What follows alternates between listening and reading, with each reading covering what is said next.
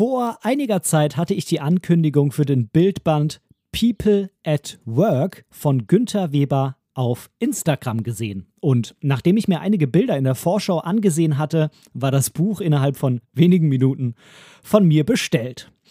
Für das Buch selbst hat Günther 13 verschiedene Menschen fotografisch bei ihrer Arbeit begleitet, die unterschiedlicher nicht sein könnten.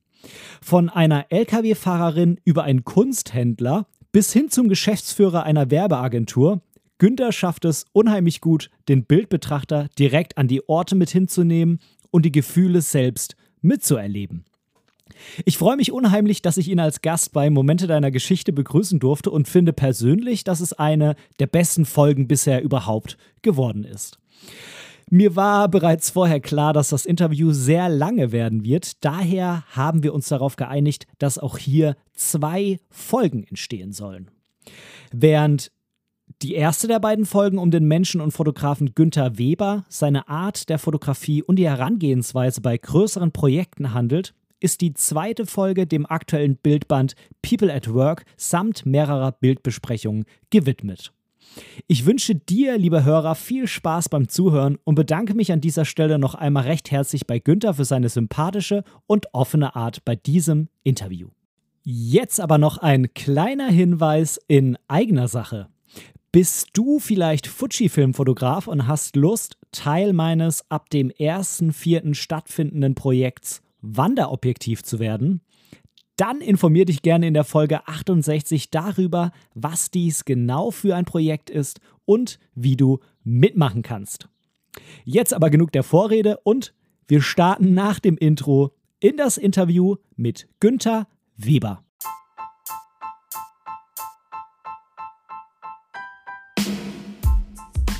Moin und herzlich willkommen zu Momente deiner Geschichte dem tiefgründigen Fotografie-Podcast.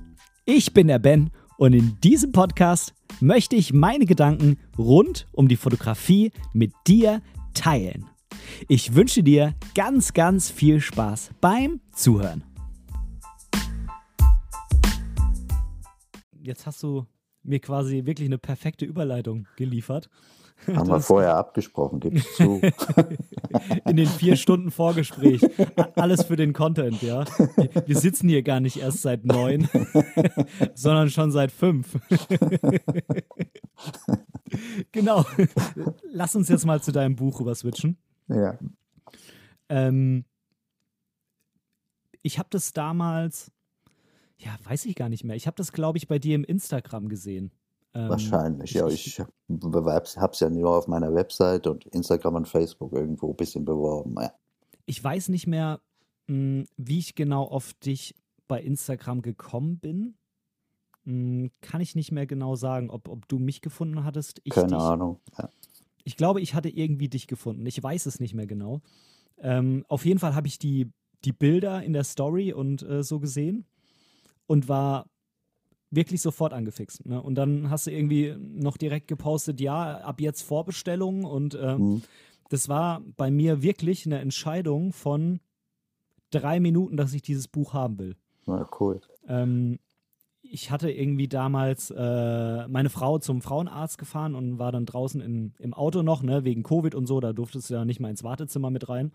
Und ähm, da saß ich also im Auto und äh, habe da durch Instagram geswiped und bin dann da hängen geblieben. Und wirklich, ich habe im Auto, im Handy noch eine E-Mail an dich geschrieben und habe gesagt, ich will das Ding haben. Schön, du warst auch einer der ersten, glaube ich, die gestellt haben. Warum? Äh, weil ich die Bilder so mh, mm, ja, um mal dem, dem, dem Titel des Podcasts ein bisschen äh, gerecht zu werden, ich fand die Bilder so unheimlich tiefgründig. Also ich habe die Bilder gesehen und dachte mir, da steckt viel mehr drin als irgendwie nur eine abgelichtete Situation, ja.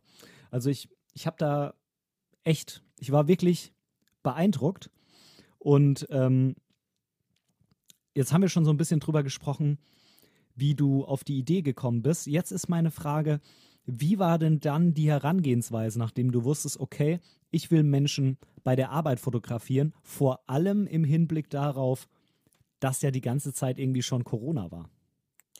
Ja, gut, das war noch der Anfang von Corona, als ich das im Kopf hatte.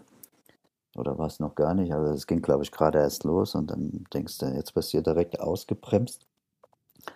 Äh, gut, ich habe damals auch, wie schon bei, bei Authentic Jungs in Facebook einen Aufruf gemacht, dass ich Menschen suche für, für so ein Projekt.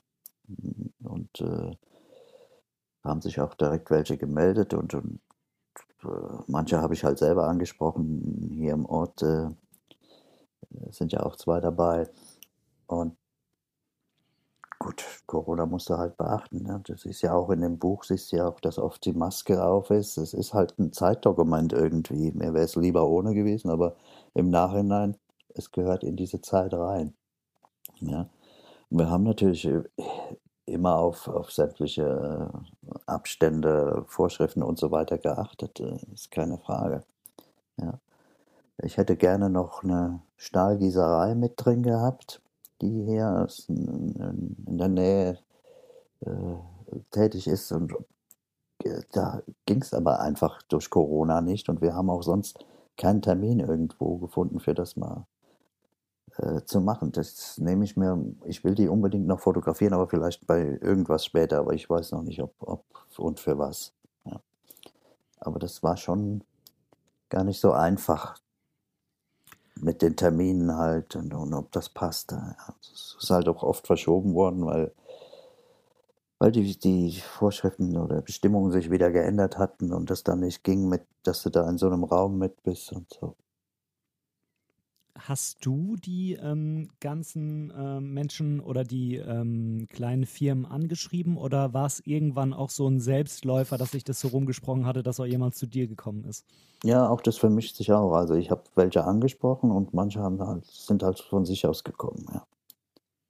Zum Beispiel äh, diese, die ist in dem Buch, glaube ich, als erstes drin, diese Kunsthandwerkerin. Das ist eine gute Bekannte von einer Dame, die in äh, Authentic Humans mitgemacht hat. Ne? So frischt sich das halt rund. Mhm. Die wussten aber nicht, auf was auf sie zukam. Die haben auch die, die, die Fotos nicht vorher gesehen. Okay, also die haben erst die Fotos gesehen, als das Buch dann wirklich rauskam. Ja. Ein, ein Foto haben sie immer vorab gekriegt und das habe ich auch immer mal gezeigt, damit ich ein bisschen Neugier weckte. Mhm. Aber ansonsten haben die alles erst gesehen, als das Buch draußen war. Das habe ich letztens auch mal bei einem Video auf YouTube gesehen. Jetzt ähm, weiß ich ehrlich gesagt leider nicht mehr genau, was es für ein Video war. Ähm, wenn ich es finde, verlinke ich es unten in den Show Notes. Da ging es auch um Projekte und einer der ganz großen Tipps war, dass man die Fotos vorher auf keinen Fall irgendjemandem zeigen soll. Zumindest nicht bis zu dem Zeitpunkt, ähm, dass man seinen, seinen ersten Entwurf fertig hat, dann kann man natürlich selbstverständlich irgendwie mal die, die Freundin, Frau, Bekannte oder den ähm, Lektor oder so ähm, drüber schauen lassen. Aber man soll davon nicht zu viel vorher preisgeben, weil das verunsichert einen vielleicht auch, ähm, wenn da dann schon zu viel Feedback zu früh zurückkommt. Mhm. Ähm, war das bei dir der Grund dafür? Nee, der Grund ist eigentlich, dass ich erst alles fotografiert habe und erst anschließend, wenn, als alle Fotos im Kasten waren, erst mit der Bearbeitung anfing. Mm, okay. Mm, hattest du äh, auch mit der Auswahl oder war die vorher schon? Nee, auch mit der Auswahl. Ähm, weil ich, ich äh, wenn du Fotos gerade gemacht hast, hängst du ja emotional noch sehr da drin. Und mhm. mit, ich wollte Abstand dazu haben. Ich kenne das halt von der Hochzeitsfotografie. Die denkst du, eine wunderschöne Hochzeit, tolle Fotos, du kommst abends heim, setzt dich an den Rechner und denkst, was ist das denn für ein Mist, was hast du denn da fotografiert? ja, ist so, das geht vielen Hochzeitsfotografen so, weil du noch so gefangen bist in diesen ganzen Emotionen. Und dann habe ich auch immer drei, vier Tage, also die Sicherung wurde gemacht, aber drei, vier Tage hast du es mindestens liegen lassen. Äh, und dann hast du drüber geguckt und dann sah die Welt ganz anders aus. Hm, das heißt, du löscht auch vor Ort nichts, auch wenn du sagst, oh, das Foto eben war irgendwie gar nicht so, sondern das lässt du einfach erstmal da ich stehen. Lasse, lasse alles drauf, komm, komm nach Hause und äh, mach die Sicherung. Mhm. Und da bleibt alles drin, bis ich mich dann wirklich damit befasse. Das ist vermutlich auch einer der ganz, ganz großen Vorteile von solchen freien Projekten, dass man eben nicht eine Woche später den Termin für die Fotolieferung hat, ne? Richtig, ich hatte ja keinen Zeitdruck. Ne? Ich, gedacht hatte ich, ich brauche ungefähr so ein Jahr für dieses Projekt. Ähm, dachte so, zwölf Teilnehmer hatte ich mir vorgenommen, es sind im Endeffekt 13 geworden. Aber ich dachte so, jeden Monat eins, das muss ja irgendwie gehen. Gut, ging natürlich durch Corona nicht. Es sind ungefähr dann anderthalb Jahre geworden. Aber ich hatte keinen Zeitdruck, es unbedingt fertig zu kriegen. Als ich dann natürlich mit allem, allen Fotos fertig war, habe ich gemerkt, okay, das, wenn du jetzt mit der Bearbeitung jetzt anfängst, dann müsste das auch vor Weihnachten noch klappen. Das war dann irgendwo das Ziel, weil ich mir gedacht habe, das sind ja auch schöne Weihnachtsgeschenke für den einen oder anderen noch. Und mhm. das hat auch mit der Druckerei dann hingehauen. Ähm, wie muss ich mir das vorstellen, wenn du dann so einen Termin ausgemacht hast? Ähm, du hast in dem Buch geschrieben, dass du manche manche Menschen mehrfach besucht hast, manche nur einmal. Was muss ich mir da für einen Zeitrahmen vorstellen? Ich meine, so ein Zwei-Minuten-Projekt war es ganz offensichtlich nicht. ähm, aber warst du dann da wirklich so einen ganzen Arbeitstag da, neun Stunden? Oder reden wir da jetzt so von, ja, Sessions kann man auch nicht sagen, weil du ja eher reportagemäßig gearbeitet hast. Reden wir da von drei Stunden oder wie war das so vom Ablauf her? Auch gemischt. Äh, auch gemischt. Also bei manchen war es wirklich dann bis in zwei, drei Stunden fertig, je nachdem, was die gerade am Arbeiten sind. Und bei anderen war ich tatsächlich über äh, einen ganzen Tag oder halt auch mehrmals ein paar Stunden. Zum Beispiel die Lkw-Fahrerin, die da drin ist, die hatte sich gemeldet und ähm, fand ich das auch, äh, finde ich sehr spannend, so eine Lkw-Fahrerin mal zu begleiten. Äh, und als ich dann mitbekam, wann ihr Arbeitstag losging, hat sich das schnell relativiert. Ich musste morgens um vier aufstehen. Äh, da sag mal, da, da, bin ich doch mit meinem 9 Uhr ziemlich ja, human gewesen. Es war aber kein Samstag. und, und, dachte nach morgens, es, es, hat hier, es war kalt, es war neblig, nass, als ich raus bin. Ja, wie blöd bist du eigentlich, was tust du dir hier an? und bin dann aber es, es, hat sich gelohnt. Ich fand das total interessant, was sie da alles machen musste und äh, wie die fahren können müssen. Also äh, großer Respekt. Ja. ja und mhm. bei dem Maßschneider zum Beispiel, der da mit drin ist, bei dem war ich, glaube ich, fünfmal, um die Strecke zusammenzukriegen, weil das ja auch ganz unterschiedlich bei ihm zugeht. Da, das war das Vorgespräch mit ihm sowieso. Ich kannte ihn weil er auch auf Hochzeitsmessen mit ausgestellt hat. Äh, und dann kam der Kunde halt zum Vorgespräch und dann kam er zum Ausmessen, dann kam der zur Anprobe und dann Korrektur und so weiter und dann zum, zum Abholen praktisch. Also ich wollte ja auch so eine, so eine Strecke irgendwie zusammenkriegen. Das ist mir aber erst aufgefallen, nachdem ich das erste Mal bei dem Maßschneider war, denke ich, das ist ja blöd, wenn du jetzt hier wegfährst und hast nicht so was Abgeschlossenes. Ja. Und einmal ist der Kunde dann gar nicht erschienen und hat kurz vorher äh, angerufen, dass er nicht könnte. Dann war ich halt auch schon vor Ort. Aber das, das kommt halt vor. Ja. Äh, du wirst lachen, aber genau bei der Fotostrecke, als ich die durch hatte, ähm, beim Angucken, ähm, habe ich kurz überlegt und habe mich beim letzten Foto gefragt, war das jetzt immer der gleiche? Weil dann äh, müssen da ja Wochen dazwischen gelegen haben. Dann habe ich erstmal wieder zurückgeblättert und, äh, und habe hier geguckt, ist es immer der gleiche Mann? Und dann dachte ich so, hey, okay, also ja. Günther war wohl echt oft da.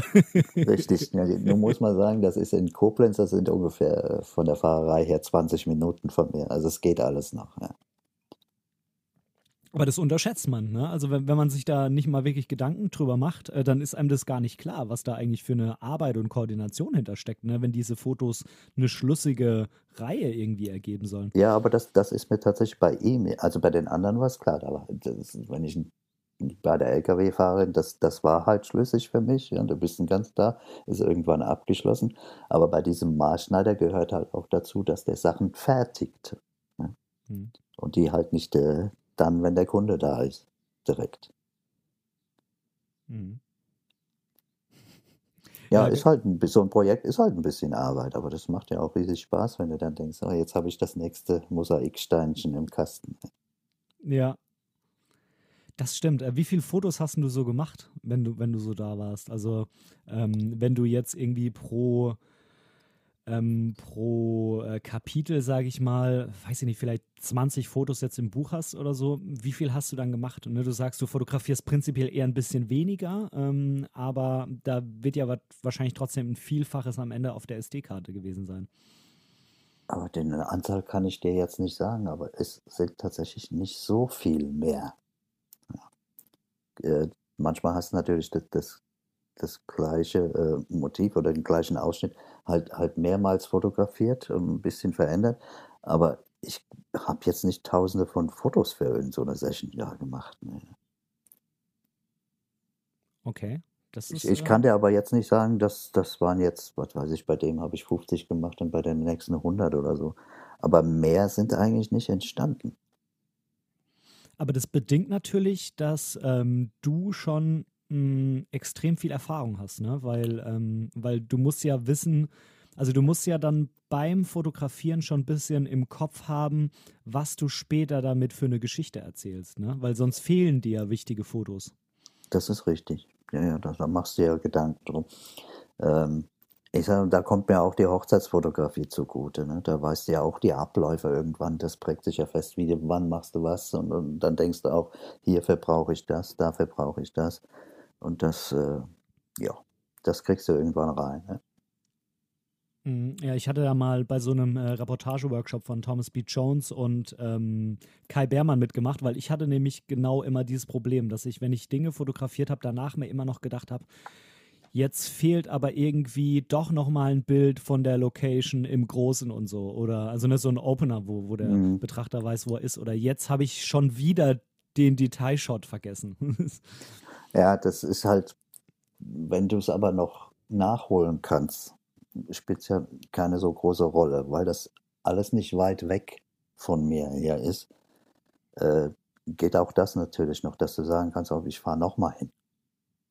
Ja, da ist zum Beispiel der Gartenlandschaftsbau, der, der Robin heißt er, ja, Robin Dreves. Der ist hier aus dem Ort.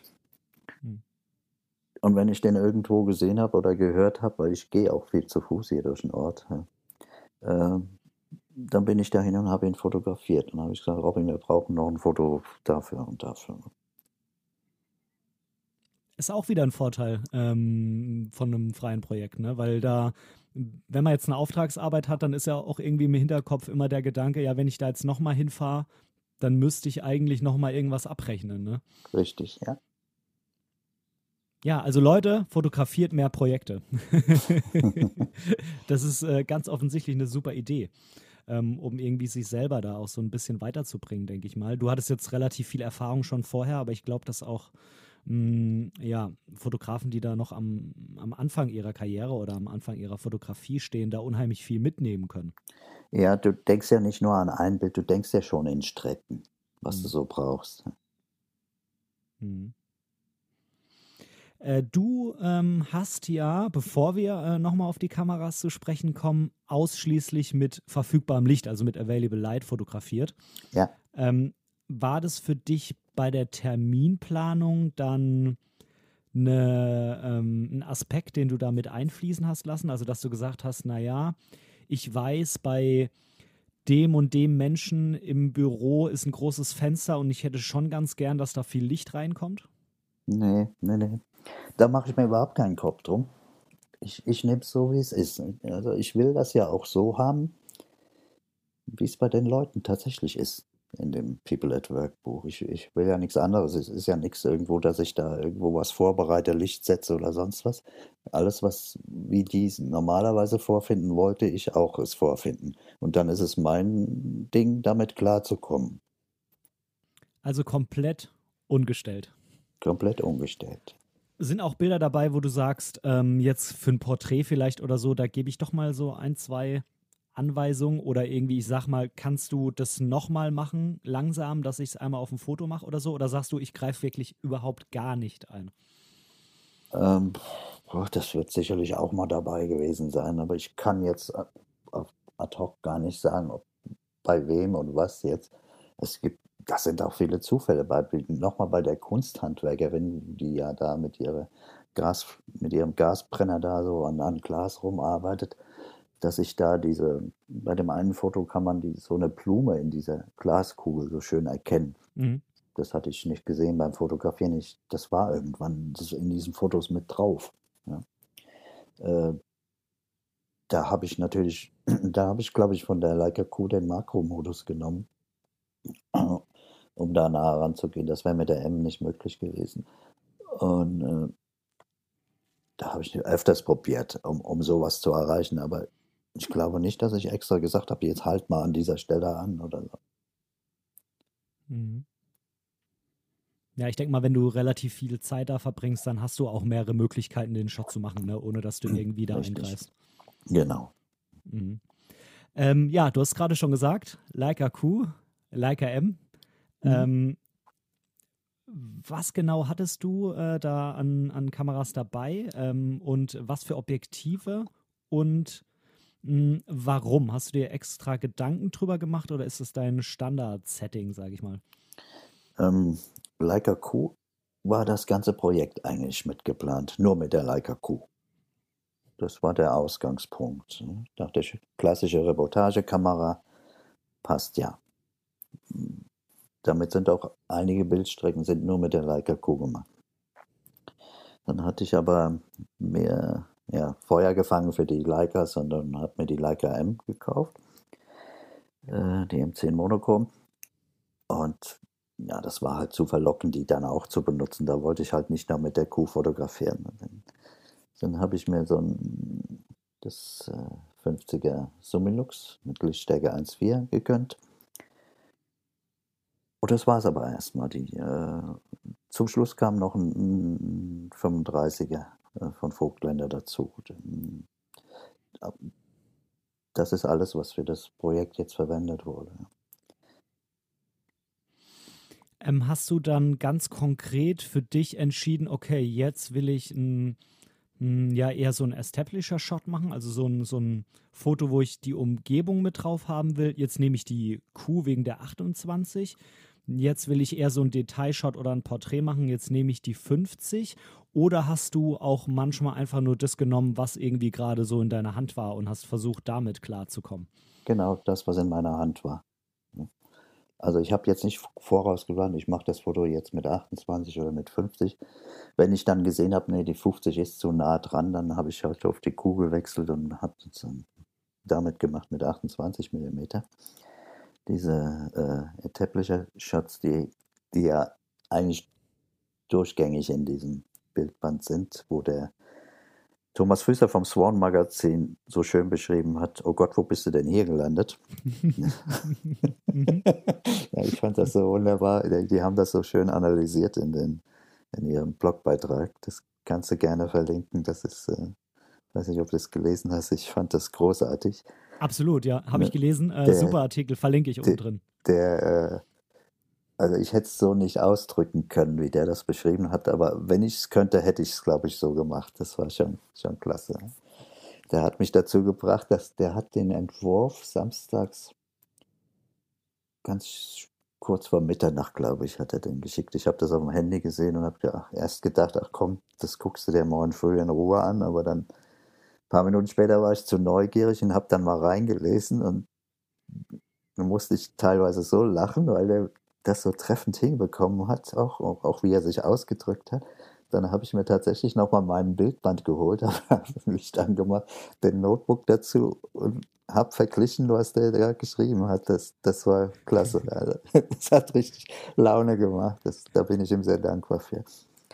Ja, aber dadurch äh, sind ja äh, diese Teppliche Fotos, wie er sie nennt, oh Gott, wo bist du denn hier gelandet? Mhm. Aber das ist so was, äh, ich habe mir äh, auch bedingt, weil ich ja auch dem Andreas Jorn sehr gerne und oft zuhöre, der mir auch davon berichtet hat, dieses, dass es dann von dem Sebastian H. Schröder dieses Buch gibt mit dem Titel 1 reicht, der mhm. halt solche Fotostrecken auch kuratiert. Und äh, das hat mir sehr geholfen bei der äh, Auswahl der Fotos und auch bei der Gestaltung vom Bildband. Ja. Ja, das Buch habe ich auch hier stehen. Das ist mhm. wirklich sehr empfehlenswert. Das ja. verlinke ich auch mal unten noch irgendwie in den Show Notes. Ja. Mhm. Ähm, das heißt, äh, wenn du sagst, du hast die mh, hm, Kamera mit dem Objektiv genommen, was du gerade in der Hand hattest, war auch da ähm, vieles Bauchgefühl, ja? Das ist bei mir grundsätzlich, ja. Ich ziehe auch oft los und habe nur das 50er Objektiv mit oder das 35er, das ich gar nicht wechseln kann. Was, was würdest du mitnehmen, wenn du nur eins mitnehmen dürftest? Das 50er. Das 50er? Ja. Obwohl es das von den dreien ist, was irgendwie quasi am längsten ist. Ja. Okay, dann äh, warum? Würde mich sehr interessieren, weil äh, ich weil persönlich. einfach weil es diesen besonderen Look für mich hat. Für mich passt 50 äh, wunderbar von Proportionen, die man dann hat und, und vom, vom, vom äh, Bouquet bei dem Objektiv. Es gefällt mir einfach. Also ich hatte ja schon bei der Hochzeitsfotografie auch nur Festbrennweiten. Ne? Also wenn ich näher ran wollte, dann musste ich halt näher rangehen. Das äh, Latschenzoom halt, die Turnschuhe oder die sonstigen Schuhe. Mhm. Ähm, und da hast du auch nicht manchmal das Gefühl, wenn du jetzt zum Beispiel nur 50 dabei hast, ähm, ich kann keinen Schritt mehr zurückgehen und würde es gerne. Also das ist. Äh, dann ist das halt so. Dann muss ich damit klarkommen. Ich kann ja nochmal hingehen, wenn es unbedingt sein muss, aber ja. Das Handy ist eh immer dabei, damit kannst du auch 28 mm fotografieren. Mhm. Das stimmt. Ähm, ja, finde find ich auch extrem interessant, weil bei mir ist es so, ich hm, habe im Moment auch so viel diese 28-50-Kombination mit mir dabei und ähm, wenn ich nur eins mitnehmen dürfte, dann würde ich wahrscheinlich dann allerdings das 35 mitnehmen, um so ein bisschen Best of both Worlds. Ja, genau. ja, ja, ja, Ich hab, bin ja hm, da, bei einer Gruppe Fotografen dabei, die, die sich B-Weekly nennt die jetzt äh, einen befreundeten Fotograf, der mich dazu geholt hat, wir machen mindestens ein Foto in der Woche, das wir dann auch unter diesem Hashtag BeWeekly posten. Ähm, in Schwarz-Weiß und da musst du dich auch vorher festlegen, mit welchem Objektiv du das, das ein ganzes Jahr lang geht das, mit welchem Objektiv du fotografierst. Und da habe ich die 35 gewählt, weil ich mich äh, damit am schwersten tue. Mhm. Also quasi eine bewusste Entscheidung, äh, um sich selber dann ein bisschen zu verbessern. Genau. Hm. Du hast gerade schon gesagt, man muss sich vorher festlegen. Ähm, das Buch, der Bildband People at Work ist komplett in Schwarz-Weiß. Ja. Was ähm, waren deine Gedanken dazu und war die Entscheidung schon vorher gefallen? Ja, die ist vorher gefallen. Ich fotografiere gerne in Schwarz-Weiß und ich habe äh, auch bei meiner Hochzeitsfotografie immer ganz viele Schwarz-Weiß-Fotos mit untergemischt. Äh, und die Kameras standen für mich sowieso immer schon, habe ich immer schon auf Schwarz-Weiß umgestellt, damit ich es auch im Display und im Sucher äh, so gesehen habe. Ich, ich kann das Licht besser sehen, weil es nur um hell oder dunkel geht. Und da lenkt mich Farbe lenkt mich ab. Vielleicht bin ich einfach kein guter Farbfotograf. Vielleicht kriege ich das nicht hin, aber äh, ich mag Schwarz-Weiß. Es, es, es, es, für mich haben die, die, die Fotos mehr Seele. Sie drücken für mich mehr aus. Mhm.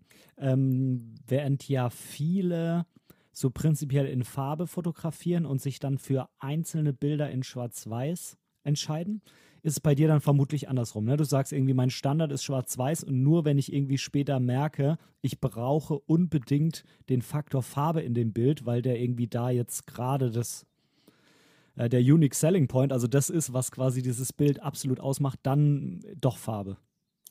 Äh, geht ja nur bei meiner Kuh, mhm. die ich mhm. aber mittlerweile verkauft habe, also geht gar nicht mehr. Ähm, bei der M10 Monochrom geht ja nur schwarz-weiß, da komme ich ja gar nicht erst mehr auf den Gedanken etwas umwandeln zu können. Mhm. Also eine weitere bewusste Entscheidung äh, für Reduktion oder Einschränkung quasi. Richtig.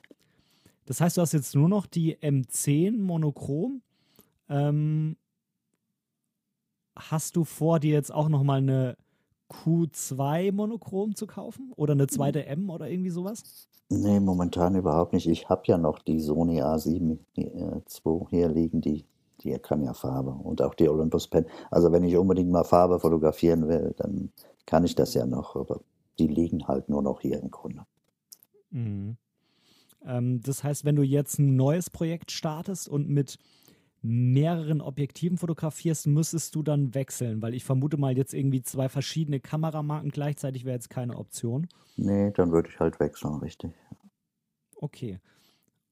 Und dann ist jetzt wahrscheinlich äh, nächste Überlegung, wenn die Kuh weg ist und du ein 35 und ein 50 hast, ähm, dein Blick gerade äh, auf einen 28er noch gerichtet? nee, ist schon da. Ich, ich hatte es, glaube ich, am Anfang mal erwähnt unter mit den anderen Objektiven. Ich habe noch einen 28er von Vogtländer mir dazu geholt. Okay, dann bist du ja quasi wieder so wie vorher aufgestellt, nur halt jetzt mit einem Gerät dann. Genau. Okay. Ähm, du hast ähm, alle Bücher oder alle Werke, die du so rausgebracht hast, als Bildband rausgebracht. Ähm, ich überlege ja im Moment auch so ein bisschen hin und her, was ich mit dem einen oder anderen Projekt oder vielleicht zum Beispiel jetzt mit meiner Reise im September nach Georgien, was hoffentlich stattfindet, ähm, mache. Und ich bin da auch drauf gekommen, dass viele Fotografen auch ein Magazin rausbringen. Das äh, kann natürlich ein Magazin sein, was hauptsächlich Bilder enthält und dann so von der Idee her wieder Richtung Bildband geht, aber halt zum Beispiel besonders günstig in der Herstellung ist, weil es eben so ein bisschen ähm, ja, dünner quasi ist. Oder es gibt auch Fotografen, die wirklich ein Magazin im eigentlichen Sinne rausbringen, wo auch irgendwie noch viel Text drin ist oder ein besonderes Layout oder so. Ähm, warum hast du dich für einen Bildband entschieden und wäre irgendwie so ein Magazin für dich auch mal spannend? Ja, also Bildband alleine von, von der Menge der Teilnehmer und was da an Fotos dann halt, damit du so eine Strecke darstellen kannst, äh, das hätte so ein Magazin, denke ich, nicht hergegeben. Aber ich denke durchaus über so ein Magazin mal nach, aber dann halt, äh, ja, ich denke, äh, überleg halt so, äh, da hast du mich jetzt an einem Punkt getroffen, das mir noch im Kopf rumschwebt. Du weiß nicht, ob du diese Fotos gesehen hast, wo ich so eine tätowierte Dame mit so einem Stormtrooper-Helm fotografiert habe. Ja, ja, ja. Äh, da eine Serie draus zu machen und, und da wollte ich, habe ich über ein, denke ich, über ein Magazin nach, ja. Mhm, okay, also das war jetzt nicht abgesprochen, das war jetzt tatsächlich äh, Zufall, dass wir da irgendwie schon wieder so ähnliche Gedanken haben. Ähm, würdest du auch mal spannend finden, das Medium Text noch mit dazu zu nehmen? Also jetzt darüber hinausgehend, dass natürlich am Anfang von so einem Buch irgendwie immer noch ein paar Worte drinstehen? Oder sagst du, nee, meine Bilder, die sollen eigentlich für sich sprechen? Also ich habe, ich kann natürlich auch, auch, auch Text irgendwo mit einbinden, aber ich denke immer, die Fotos soll jeder für sich interpretieren, wie er sie sieht. Äh, du nimmst durch Interpretation, wenn du sagst, warum und wieso und weshalb, nimmst du ja ganz oft den Zauber von Fotos weg. Ja, ich weiß, was du meinst, auf jeden Fall. Ich muss das gerade noch mal ein bisschen für mich wirken lassen. Ähm das heißt, äh, gerade auch dieses, ähm, dieses Fragezeichen, was beim Betrachter noch da ist, willst du quasi auch gar nicht wegnehmen. Ganz, ganz gemäß dem Leitsatz, äh, ein Foto sollte vielleicht auch noch ein paar mehr Fragen aufwerfen, als es Antworten gibt. Ja, so, so, so, so, kannst du es beschreiben, ja, ja gern. Das, das trifft es, glaube ich, ganz gut, ja. Okay, das ist äh, ein interessanter Ansatz, ja. Da muss ich auf jeden Fall noch mal ein bisschen drauf rumdenken, weil ich gerade so im Moment auch so das Medium Text ein bisschen mehr für mich entdecke. Wenn die Folge hier rauskommt, dann ist auf jeden Fall äh, auch schon mal ein Blogbeitrag von mir online. Ich habe ja bisher bei mir auf der Website äh, im Blog quasi immer nur die äh, Podcast-Folgen angekündigt, zwar mit relativ ähm, ausführlichen Shownotes, aber ähm, bisher ging es da immer im Kern um die Podcast-Folge, bis auf einmal. Ähm, da habe ich einen, einen Artikel geschrieben, aber da will ich ein bisschen mehr wieder in die Richtung und ich bin mir da noch nicht so ganz sicher, was ich mit dem Medium Text äh, und vor allem auch mit dem Podcast machen soll. Ähm, aber dein Ansatz ist auf jeden Fall, wenn ich ein Bildband mache, soll da, oder ein Magazin vielleicht auch, dann soll da eigentlich gar nicht so viel Text drin sein. Richtig. okay, ja. Da werde ich auf jeden Fall nochmal drauf rumdenken für mich. Ähm, ist ein spannender Ansatz. Ähm, dann gehen wir jetzt doch mal, ähm, ich habe es vorhin schon, schon mal angeteasert, ähm, auf den Aspekt selber so ein Buch rausbringen. Mhm. Magst du vielleicht mal so ein bisschen drüber erzählen, wo kann man das drucken lassen? Du hast gesagt, du bist da auch umgeswitcht von den, von den ersten beiden Bänden jetzt zu dem hier. Was kommt da an Kosten auf einem zu und wie hoch ist so eine Auflage? Das würde mich mal extrem interessieren, je nachdem, was du natürlich äh, davon preisgeben willst und ein bisschen aus dem Nähkästchen plaudern. Ach, ist ja kein Geheimnis, sowas, das kannst du ja überall finden. Ähm, die ersten beiden hatte ich ja, wie gesagt, bei Blurb drucken lassen, ganz einfach, weil es aus dem Programm Lightroom heraus direkt eine Verbindung gibt und du kannst es da bestellen. Entsprechendes Papier schön auswählen. Ich habe gern dieses ungestrittene Mathepapier da gehabt. Ähm, allerdings sind die halt auch sehr teuer, wenn du nicht gerade eine große Auflage, ich weiß gar nicht, ob die das überhaupt handeln. Wahrscheinlich schon, aber ich hatte hier andere Bildbände von, von Fotografen, zum Beispiel die, dieses Alarm Combs Mary von, diesem, von dem Herbert Ahn, äh, das mir sehr gut gefällt und, und habe dann mal nachgehört bei ihm, wo er das hat drucken lassen. Und dann hat er mir gesagt, das ist von Buch.one, One, kannst du im Internet gucken, das ist die Druckerei Kramlich in, wie heißt der Ort? Ist in der Nähe von Tübingen, glaube ich. Also kannst du im Internet Buch.one, das ist Digitaldruck und da kannst du das konfigurieren und kannst direkt sehen, wie viel es kostet bei Seitenzahl, äh, Größe und je nach Auflage verändert sich halt der Preis. Ja. Das ist keine große Sache. Ja. Und da habe ich mich dann drum gekümmert, dachte auch, das ist ja relativ überschaubar und äh, ja, habe dann mal so konfiguriert und geguckt, welchen Preis ich da bekomme, bei welcher Auflage und dann habe ich gedacht, ach du gut, das, ich wollte es so äh, so um die 50, 60 Euro als Verkaufspreis haben und dann habe ich geguckt, wie ich damit hinkomme und das klappt bei denen ganz gut, zumindest damals. Ich weiß nicht, die Preise sind heute ja schon leider stark noch angezogen. Und äh, ja, habe mich dann mit denen, als ich das Layout fertig hatte, in Verbindung gesetzt und, und halt hingeschickt und die haben drüber geguckt. Dann gab es da halt noch so ein paar Korrekturen, die ich halt nicht bedacht habe. Zum Beispiel bei Blurb konnte ich aus Lightroom raus einfach hinschicken. Und die haben es umgesetzt. Bei der Druckerei hier, die brauchen die Fotos im SMYK-Format, also Cyan, Yellow, Magenta, Black, mhm.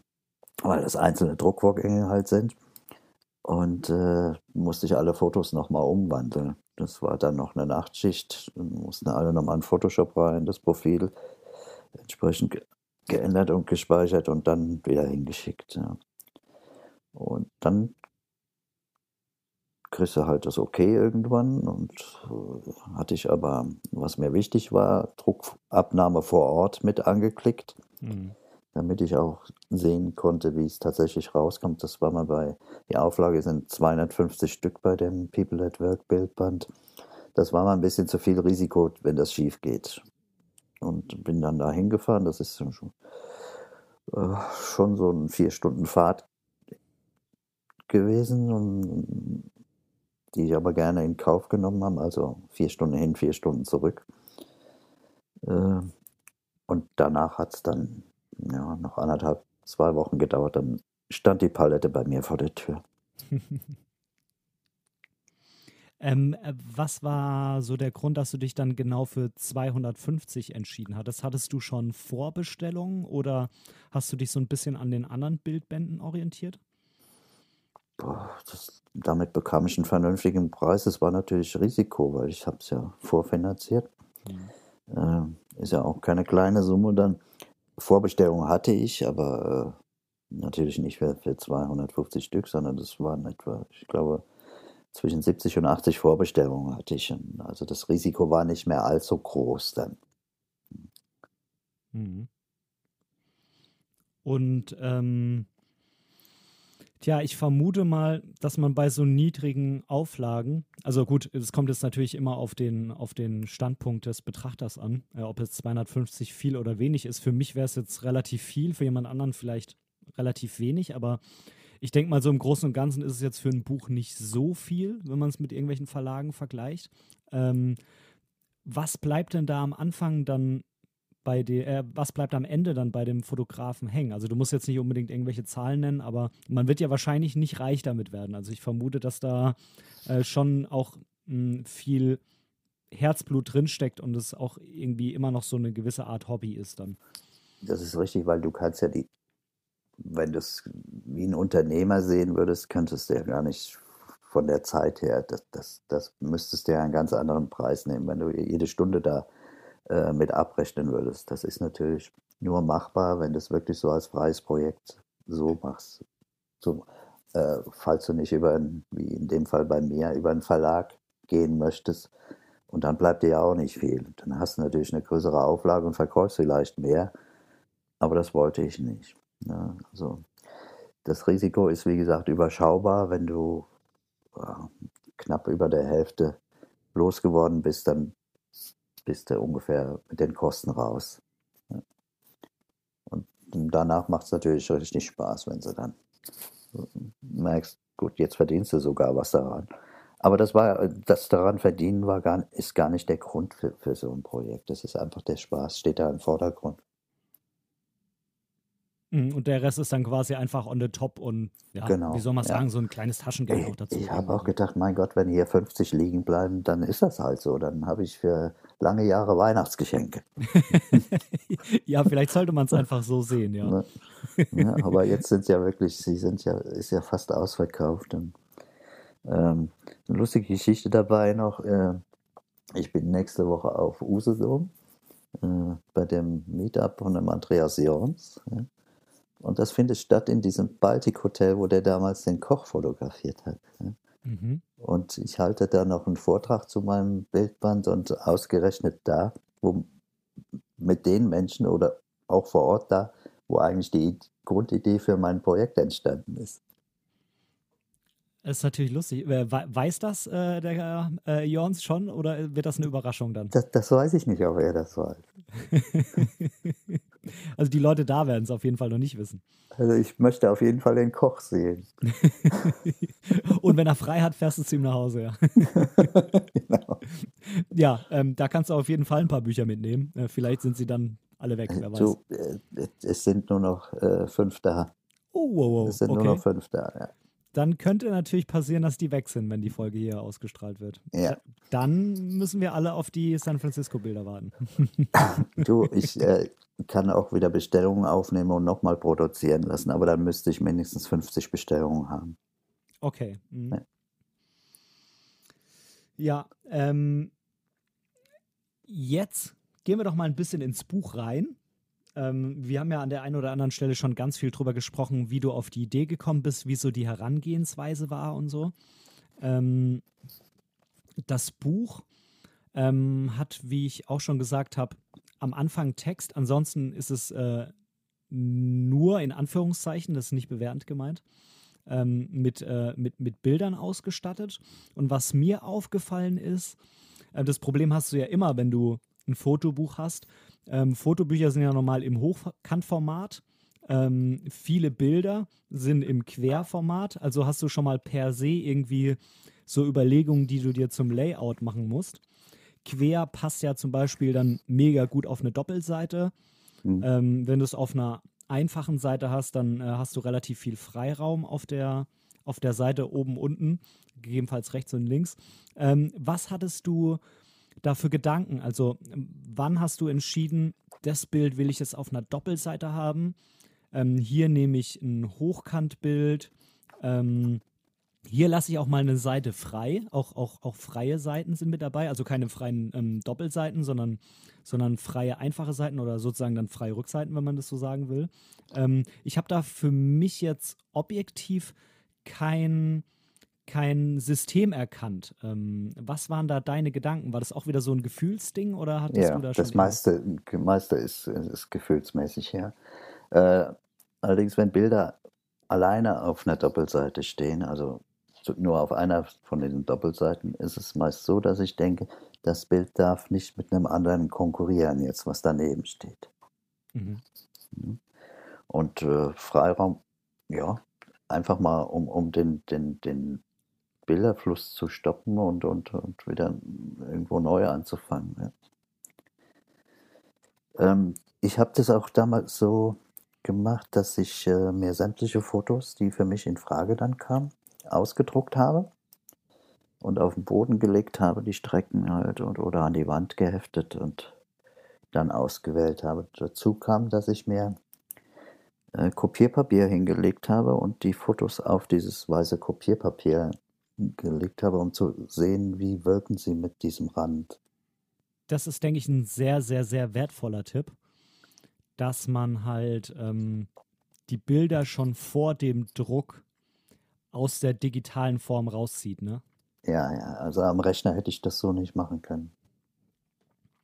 Ja, ähm, du hattest vorhin das Buch Eins reicht ähm, angesprochen. Ich glaube, das war an der einen oder anderen Stelle da drin auch mal als Tipp mit dabei, wenn ich Ja, wahrscheinlich habe ich es auch daher, ja. Ja. Ja, das ist, das ist wirklich eine interessante Geschichte. Ähm, die ähm, kann man gerne mal fürs nächste Projekt ähm, sich noch mit vornehmen. Ähm, hast du aus dem Buch ein paar Lieblingsbilder oder ein paar Bilder, wo du jetzt ad hoc sagst, zu denen will ich irgendwie mal was erzählen, die sind mir besonders in Erinnerung geblieben oder die haben eine besondere Herausforderung beim Machen gehabt oder so? Oh, gute Frage. Ähm, ich mag zum Beispiel, wo der Maßschneider da am, am Bügeln ist. So, das werde ich jetzt mal rausholen.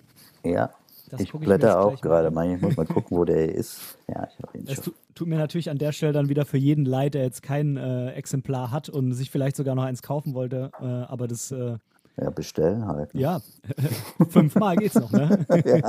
genau, aber am besten, wir beschreiben das Bild einfach mal noch ein bisschen, dann kann auch der damit was anfangen, der jetzt gerade irgendwie im Auto sitzt. Ähm, jetzt muss ich mal gucken. Maßschneider, das war relativ. Ist in der Mitte irgendwo. Der Mitte, ja. ja, ein bisschen hinter der Mitte. Ja, schauen wir mal. Das ist der Geschäftsführer. Der Cowboy.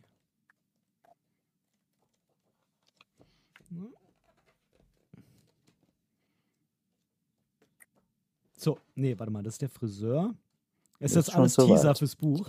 Das ist, das ist schon zu weit. Der Friseur ist weiter hinten, glaube ich. 179 habe ich, also ich habe die Kapitel zumindest mit Seiten. Jetzt habe ich den Maßschneider, genau. Ja. Ähm, das wievielte Bild war das? Das muss ab, ziemlich am Ende sein. Warte mal. Das am Ende, okay. Drittletzte, glaube ich. Ähm, nee, ist es da, wo der irgendwas bügelt? Genau, das meinte ich. Ah ja, check, habe ich. Ja, da kommt so viel für mich zusammen von dem äh, Maßschneider. Zum einen, weil er da was am Bügeln ist, dann hat er an, an, an dem Jackenärmel hat er diese, ich weiß gar nicht, wie man das nennt, wo die Nadeln drin stecken.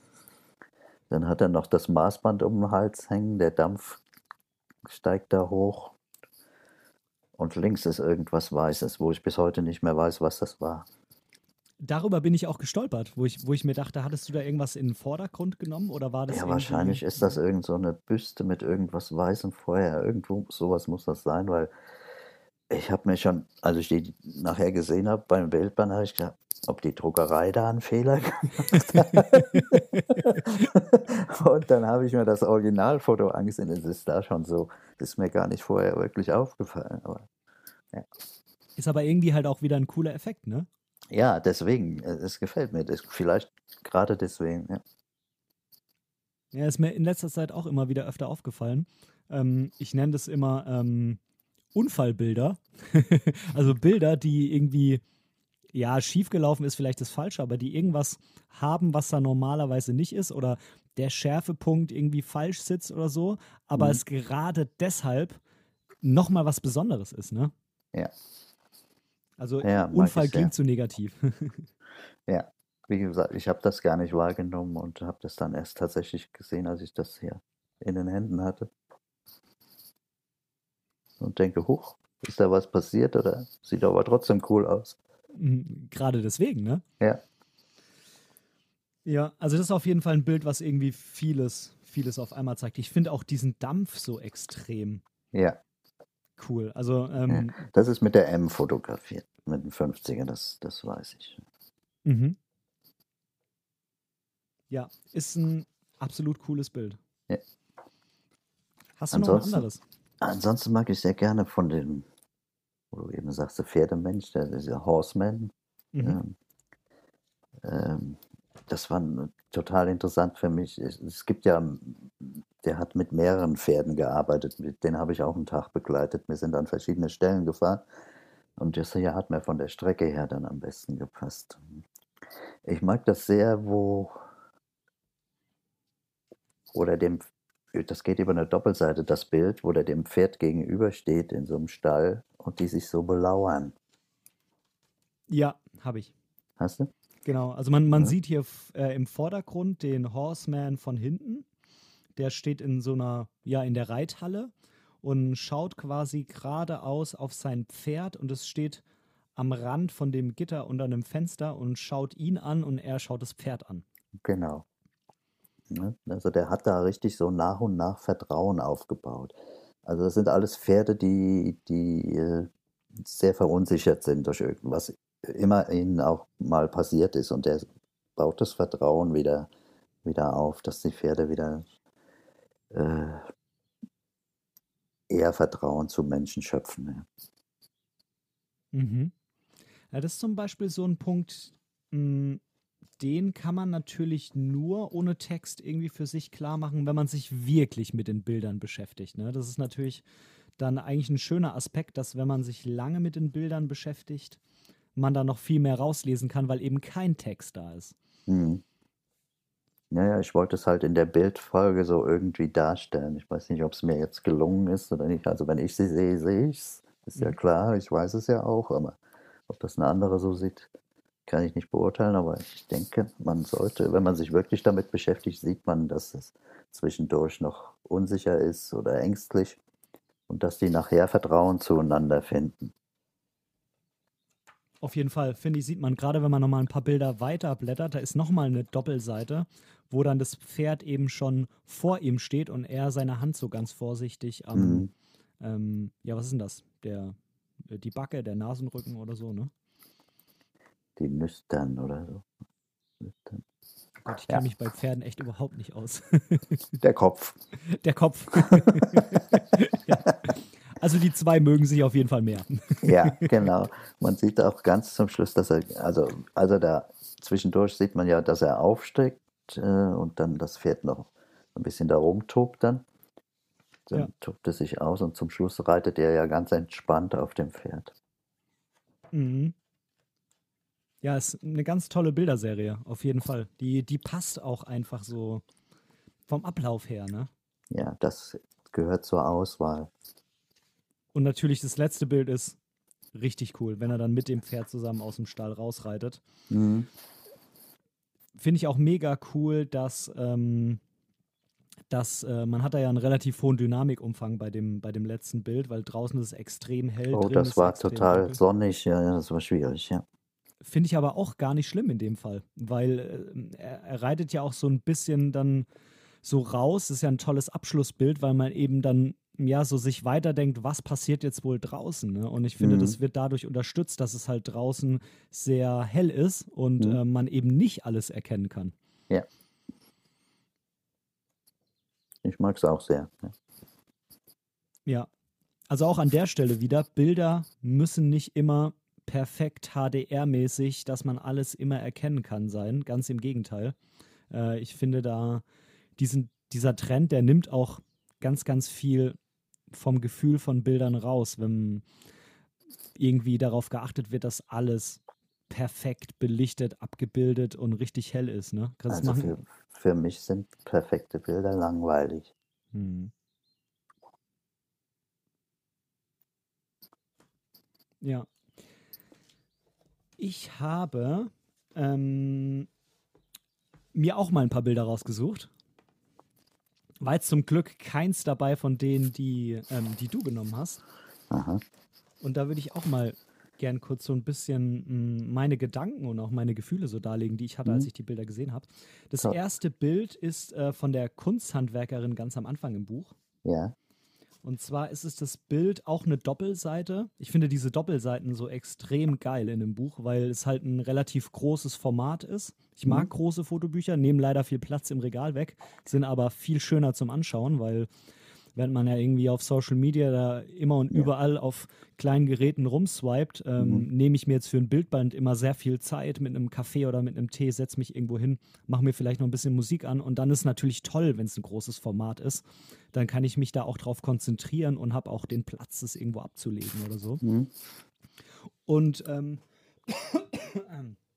oh, Entschuldigung, ähm, ein Bild ein Doppelseitenbild, wo man den Raum sieht, in dem sie sitzt. Und sie sitzt am Tisch und ähm, arbeitet da gerade irgendwas mit dem, weiß nicht, ob das ein Brenner ist. Ja, genau, es ist ein Brenner, der da steht und sie hat äh, rechts und links jeweils so einen kleinen Stab in der Hand. Mhm. Und bei dem Bild habe ich mir sofort gedacht, ich bin so froh, dass es ein Schwarz-Weiß-Bild ist. weil gerade links im Hintergrund stehen da ihre ganzen Stäbe in solchen Gefäßen rum. Mhm. Und äh, diese, diese Form in dem Bild, die, die würden halt in Farbe einfach nie mal im Ansatz so gut rauskommen wie hier, ne? Das, das denke ich mir. Ich habe es aber in Farbe nie gesehen.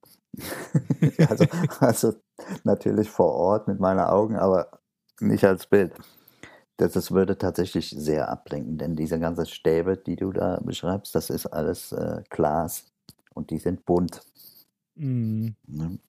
Also die, die Macht aus, aus, aus Weinglasflaschen, Glas, äh, macht die halt äh, Glasperlenschmuck zum Beispiel. Ne? Und, und das, das mit einer Fertigkeit, die mich hat wirklich erstaunen lassen. Also die Dame macht auch andere Sachen, aber die hat, äh, die war ein paar Jahre in England, die hat auch für die Queen gearbeitet, also die weiß schon, was sie tut. Wow. Ja. Ja, das sieht man ja vor allem auch in den Detailshots, ähm, ja. mit was für einer Präzision. Mhm. Also für mich wäre das nix, ähm, weil ich ähm, ja bin nicht so feinfühlig. ähm, aber es ist natürlich unheimlich toll, was sie da macht. Ne? Ja. Auch auf dem anderen Doppelseitenbild. Ähm, das hast du, glaube ich, vorhin angesprochen, ähm, wo man eben das Produkt dann in ganz groß sieht, diese, diese kleine Perle, genau. die vor dem, ähm, vor dem Brenner da gehalten wird. Ja. Unheimlich beeindruckend. Hm. Okay, dann gehen wir mal nochmal zum nächsten Bild was ich mir ausgesucht habe. Jetzt sind wir nochmal bei dem Horseman tatsächlich. Aha, okay. Und da fand ich das allererste Bild total toll. Da kam er mit dem Pferd an, ja. Mhm. Genau. Ähm, ich fand es spannend, dass es im Hochkant war, weil halt ähm, quasi wirklich so der Fokus auf die beiden gelegt wird. Die da so zu zweit, so als so ein unheimlich tolles Team da über die Wiese wandern ähm, eher so ein bisschen vor dem Pferd, aber auch nicht zu weit. Also die, die Leine ist auch locker. Mhm. Ähm, also da ist jetzt kein, kein, keine angespannte Situation irgendwie zu sehen zwischen den beiden, sondern die erscheinen da als so ein unheimlich ja, tolles Team, die da unterwegs sind. Das fand ich ganz toll. Ich kann ja nicht sagen, ob das Bild im Hochformat äh, äh ursprünglich ist. Es kann auch sein, dass ich so beschnitten habe. Ähm, was ich aber damals fand, war, der erste Gedanke war, ach du lieber Gott, der hat ein weißes Hemd an. der Kontrast war dann schon wieder unheimlich hoch mit dem weißen Hemd, aber gut. Ich musste mit den Lichtern, mit, das war mit der M, musste ja eh aufpassen, aber, aber ein tolles Foto, ja. Weil er auch so gekleidet ist, das, das passt halt, ja. Vor allem, weil halt nichts außenrum ist, ne? Also da ist irgendwie keine Reithalle, kein Auto, was daneben dran steht, kein Pferdeanhänger, man ja, sieht keinen Zaun irgendwo, ne? Ist also die Wiese vor der Reithalle, praktisch, wo er da entlang kam, ja. Die ist auch nicht eingezäunt, ne? Nee, nee. nee. Ja, unheimlich toll. Du, du siehst die Bilder ja aber über den Messsucher in der M ja in Farbe, ne? Das nehme ich gar nicht wahr. Ich Also- konzentriere mich halt darauf, dass das Ding irgendwie scharf stellt. Ja. Mhm. Schaust du die dann direkt nach dem Machen nochmal in Schwarz-Weiß über das Display an oder äh, gar nicht? Äh, selten. Selten.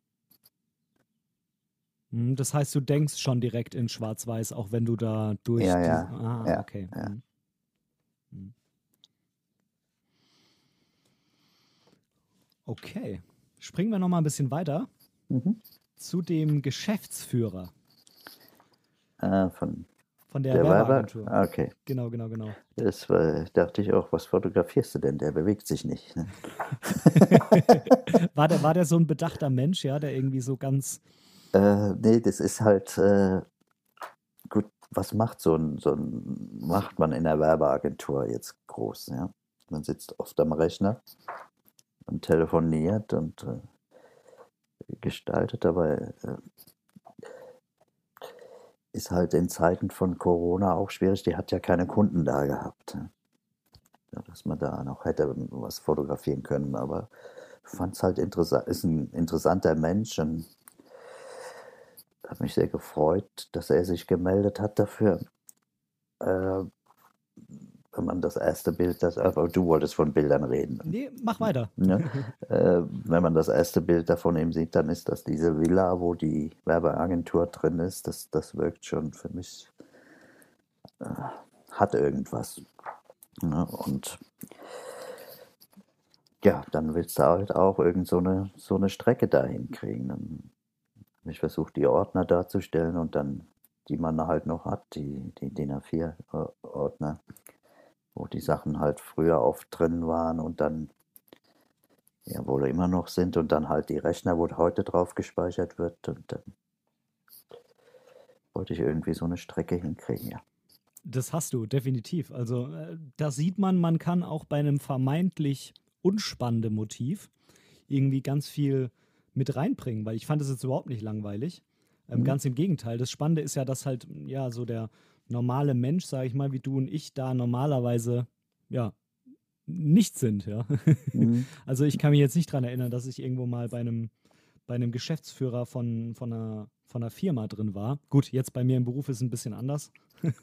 Beim General stand ich schon öfters mal drin, aber ähm, ja, ne, es, äh, ich finde halt diese, bei, bei dieser Strecke finde ich halt diese kleinen Details so spannend, die du Mhm. jetzt nicht äh, en Detail fotografiert hast, also es waren keine Close-up-Shots, Mhm. sondern ähm, die man so sieht, mh, wenn man sich die Bilder genau anschaut. Zum Beispiel immer wieder diesen Aspekt mit den Autos. Ne? Da hängt ein großes Bild von einem Auto an der Wand. Ja, Da das ist äh, irgend so ein. Rennen von, von, ich glaube in Monaco, irgend so, ein- so ein Autorennen hatte. Das, das kann man jetzt nicht sehen auf dem Foto, weil es noch eigentlich äh, Streck, ein Stück äh, höher hinausgeht, wo das mit drauf ist. Aber man sieht auch darunter stehen so lauter kleine Modell Porsche.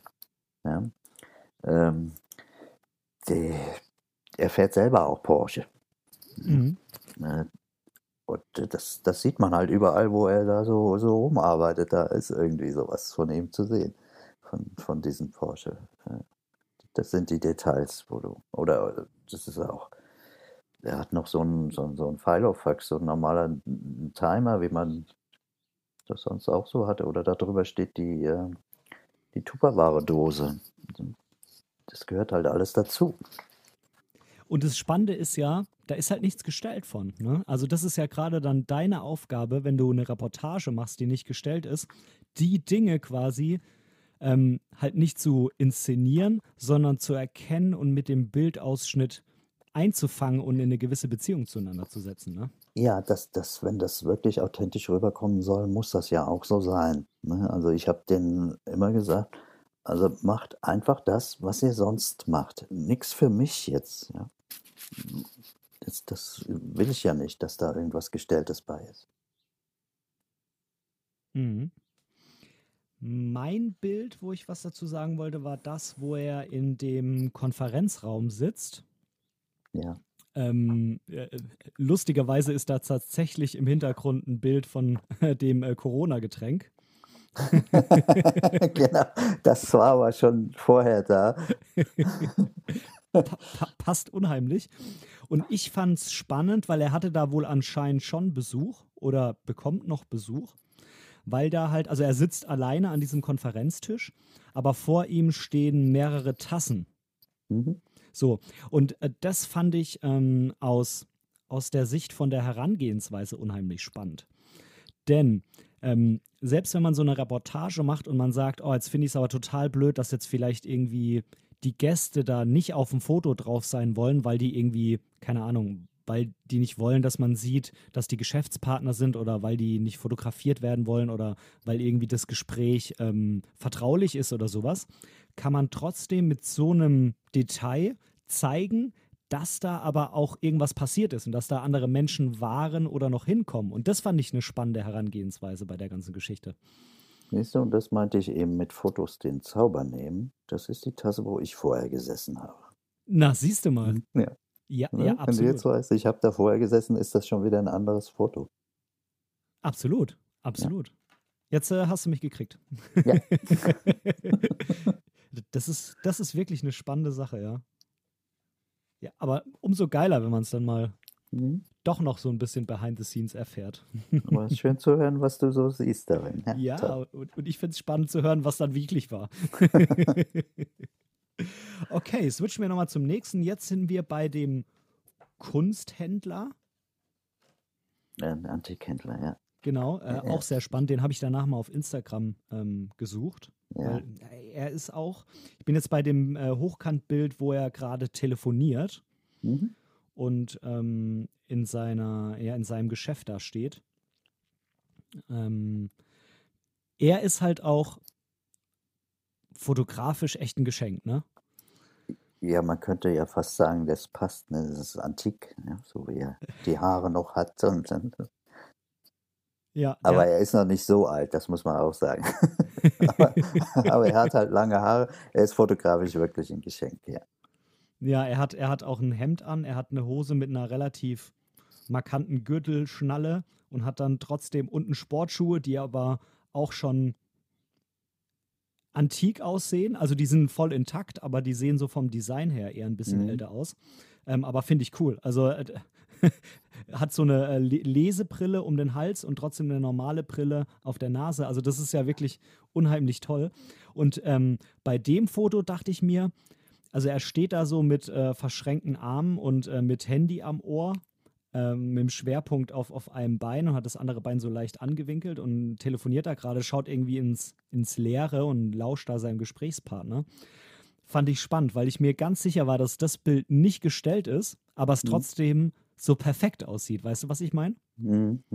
Ja, ja, das, das ist auch nicht gestellt. Irgendein Kunde rief da an und ich habe halt die Gelegenheit genutzt, ihn einfach so zu fotografieren.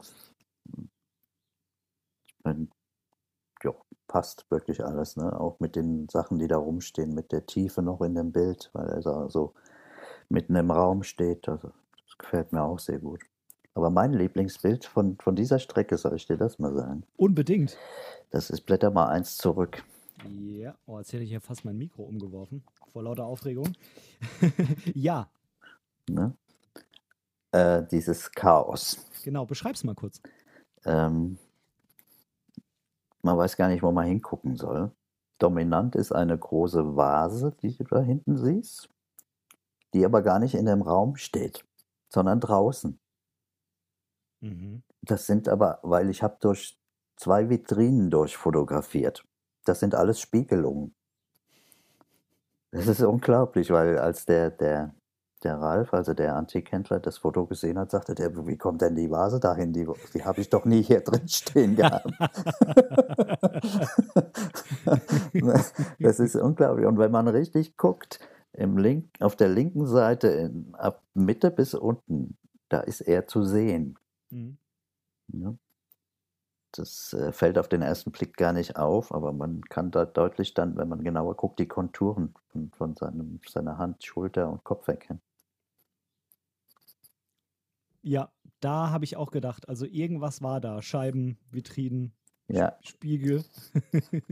Aber trotzdem ist es ja so auf dem Bild, dass die Vase und vielleicht die Tür rechts hinten noch das einzige ist, was wirklich scharf sind. Also du hast, ähm, obwohl du dieses, ich nenne es jetzt mal, weil du selber gesagt hast, Chaos im Bild hast, ähm, ist es trotzdem so, dass irgendwo ein Schwerpunkt gelegt ist. Ne? Ja, den, den, den braucht man auch oft, denke ich. Äh, auch wenn ein Bild unscharf ist. Irgendeinen Punkt, wo du dich fixieren kannst, brauchst du oft.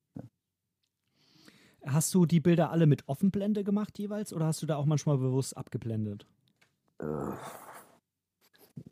ich nehme meistens Offenblende. Also das mag das eine oder andere abgeblendet worden sein, aber ich würde sagen, zu 90 Prozent ist da Offenblende verwendet. Mhm. Hat man natürlich bei Leica den Vorteil, oder bei Vogtländer natürlich auch, bis zu einem gewissen Grad, dass die Objektive das halt offenblendig auch einfach hergeben. Ne? Ja, ja, ja. Okay, jetzt muss ich mal gucken, wie viele Bilder es noch sind. Es sind noch zwei Bilder, die ich rausgesucht habe. Okay. Ähm, das vorletzte ist äh, der Gartenbauer, der gerade mit seinem ähm, so Rasenmäher da das den, ist ja. den Rasen mäht. Okay. Da ich mal gerade hin. Wo er auf dem Rasen ist, oder? Genau, wo, wo diese Wäscheleien oder ja, ich glaube, ja. es sind Wäscheleien noch sind. Ähm, das Bild ist mir auch aus ähm, fotografischer Sicht aufgefallen. Ähm, es sind zwar Schatten auf dem Bild zu sehen, aber man sieht schon, dass es wohl irgendwann mittags war. Also das, das Licht, war Mittagssonne, ja. Genau, ist nicht das Beste, aber du hast es fotografisch unheimlich klug gelöst. Also da muss ich auf jeden Fall mal meinen absoluten Respekt aussprechen, mhm. weil ähm, Mittagssonne sorgt ja meistens dafür, gut, dass natürlich die Kontraste relativ hoch sind, keine Frage, aber sorgt auch dafür, ähm, dass äh, es für den Betrachter ja schwierig ist, irgendwie Abstände einzuschätzen oder ähm, dass, ähm, dass Dinge auf dem Bild durchs Licht irgendwie schön modelliert werden. Mhm. Und in dem Fall, also mh, man hat hier im Vordergrund so eine Wäscheleine, die sieht eigentlich eher so aus wie so ein Fußballtor, äh, aber es ist eine Wäscheleine, äh, also so ein, ja, wie soll man sagen, so ein Stangengerüst, was halt wie so ein Fußballtor aussieht. Und dann hat man das Ganze in einer bisschen weiteren Entfernung nochmal. Und der ähm, Landschaftsbauer ist quasi durch beide von diesen ja, Toren, nenne ich es mal, eingefasst. Also der ist quasi eingeschlossen durch die. Die bilden so einen Rahmen. Ne? Genau, die bilden so einen Rahmen. Und dadurch, dass man diese beiden Rahmen vor ihm hat, hat das Bild trotzdem eine unheimliche Tiefe, obwohl es bei so einer für Fotografen bescheidenen Lichtstimmung aufgenommen ist. Das, das war als, äh, ich habe ja eben gesagt, das ist der Junge ist hier aus dem Ort und wenn ich den irgendwo gesehen habe, habe ich angehalten und, und schnell ein Foto von ihm gemacht. Das war, ist tatsächlich in, im Nachbarhaus von mir. Äh, ich hatte Mittagspause und der war da am Arbeiten, bin schnell raus und habe dann ein paar Fotos von ihm gemacht. Mm, das ist natürlich praktisch. Ja. Hast du, hast du diese Rahmen ähm, als Rahmen genutzt oder war, war bei dir auch tatsächlich das mit dem Licht äh, ein Gedanke in dem Fall? Nee, das Licht habe ich da nicht bedacht. Ich wollte die als Rahmen haben. Ich habe gesehen, dass er da am Mähen ist und habe gewartet, bis er da irgendwo in der Mitte passend ist. Es genial, weil man sieht, dass du gewartet hast, äh, bis es genau perfekt passt. Hm? Ja, tolles Bild, auch wirklich aus fotografischer Hinsicht, muss man einfach mal sagen. So, und jetzt kommen wir zum letzten Bild. Ja. Und äh, das ähm, ist die Modedesignerin. Oder die, warte mal, ich muss mal am Anfang, dass ich mal genau gucke. Ähm,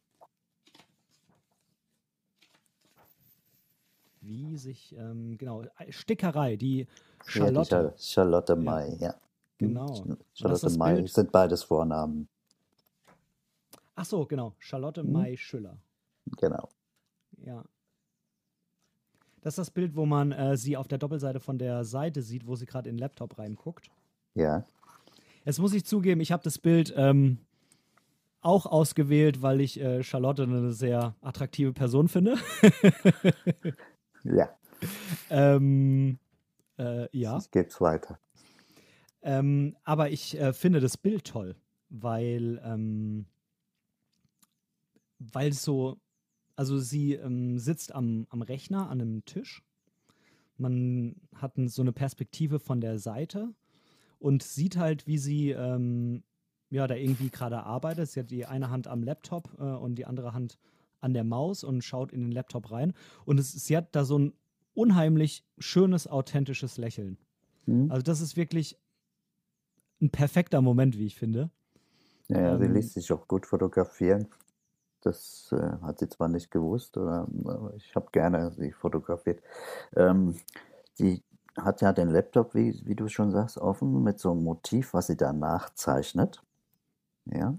Mhm. Und das bringt sie nachher an diese Stickereimaschinen. Und dann wird das produziert. Ja. Mhm. Und sie hat pinke Haare, was man auf dem Foto natürlich nicht sehen kann. Sie hat pinke Haare? Mhm. Nein. Jetzt, ähm, jetzt muss ich mal gerade mir das Foto nochmal anschauen. Und das siehst du auf den Fotos nicht. Äh, das ist nur mal schwarz-weiß. Ja, ja, klar, aber ich, ich mhm. versuche es mir vorzustellen. Spannend. Mhm. Und was du noch sehen kannst, an dem, in der Armbeuge hat sie so ein, so ein Tattoo. Ja. Das ist ein Kissen. Und ich habe sie damals gefragt, was hast du denn da? Ich habe das gar nicht erkannt. Sagst, das ist ein Kissen. Darf ich mal fragen, warum du dir ein Kissen dahin äh, tätowieren lässt? Und dann sagte ich, ich kann es jetzt nicht zeigen, aber sie sagte, ich schlafe so, ich lege den Kopf in die Armbeuge. das fand ich so süß. ja, das äh, ist eine lustige Geschichte. Ja. ja cool. Mhm. Ja, sehr, sehr, sehr interessant. Ähm, sehr hübsche Person, ja. Ja. Die ist heute auch äh, als Kostümbildnerin beim WDR, arbeitet die auch heute. Ah, okay. Macht sie das mhm. dann jetzt noch nebenher oder? Das macht sie nebenher, ja. Mhm. Mhm. Spannend. Mhm. Äh, was ich spannend fand an diesem, bei diesen Fotos, das habe ich erst, ist zwar das, glaube ich, das das zweite Foto auf der Doppelseite, wo sie da an der Nähmaschine mit den Füßen sitzt, das habe ich erst zum Schluss gesehen, dass sie eine Schere auf die Wade tätowiert hat. Mhm. Ja, das musste ich da allerdings dann unbedingt festhalten. Das äh, passt das ja auch zu ihr. Ist mir auch aufgefallen. Das muss ich jetzt nochmal aufmachen. Ja, warte mal. Zack. Zack. Zack. Ich glaube, hier war es. Genau, ja. Ja, genau, auf dem rechten, auf, auf der rechten Wade hat sie da eine Schere drauf tätowiert. Genau, ja. Spannend. Da lag sie ja aber auch mit der Kamera dann auf dem Boden, ne? Äh, gekniet wahrscheinlich. Okay. Das wird mit der Kuh gemacht sein, ja. Hm. Cool. Ja. Tja, was soll ich sagen, Günther? Ich bin wirklich sehr begeistert von dem Bildband, aber ich glaube, das ist äh, jetzt auch mehrfach rausgekommen. das freut mich. Danke. Tja, willst du noch irgendwas loswerden? Wir sind jetzt bei zwei Stunden elf. jetzt reicht's. Ich will Kaffee trinken. Alles gut. Erst fangen wir um neun an, jetzt gibt's keinen Kaffee. Oje, oje. Ja, ja, das Leben ist hart. Ja, du sagst das. Günther, es hat mir unheimlich viel Spaß gemacht heute, ja, wirklich. Ich, ich finde dieses Interview, die, dieses Gespräch von uns, das hat so viel Substanz, so viel Tipps für, für andere Fotografen, die vielleicht auch mal sowas machen wollen. Du hast da ganz toll über die Herangehensweise gesprochen und was du so für Gedanken im Kopf hast und wie man Dinge umsetzen kann und ähm, war wirklich unheimlich viel drin und ich muss sagen, ich freue mich und es ist nicht immer so, aber ich freue mich hier wirklich äh, drauf, die Folge zu schneiden, weil ich sie mir dabei nämlich nochmal selber anhören kann. Okay. Ja, ich danke auch, Ben. Das hat mir auch sehr viel Freude gemacht. Und wenn der eine oder andere mal noch, der da irgendwas vorhat, eine Frage dazu hat, kann er mir, mich gerne auch anschreiben. Das ist kein Thema. Super. Ich werde mich bestimmt auch nochmal melden. Gerne. Tja, dann würde ich sagen, beenden wir das Ganze hier. Ähm, vielen lieben Dank, dass du da warst. Ähm, Links packe ich alle, wie gesagt, unten rein. Und ähm, ja, wer weiß, vielleicht hören wir von dir demnächst nochmal von einem anderen Projekt was und dann können wir gerne das Ganze hier nochmal wiederholen. Alles klar, Ben. Danke, mach's gut. Bis dann, tschüss. Tschüss.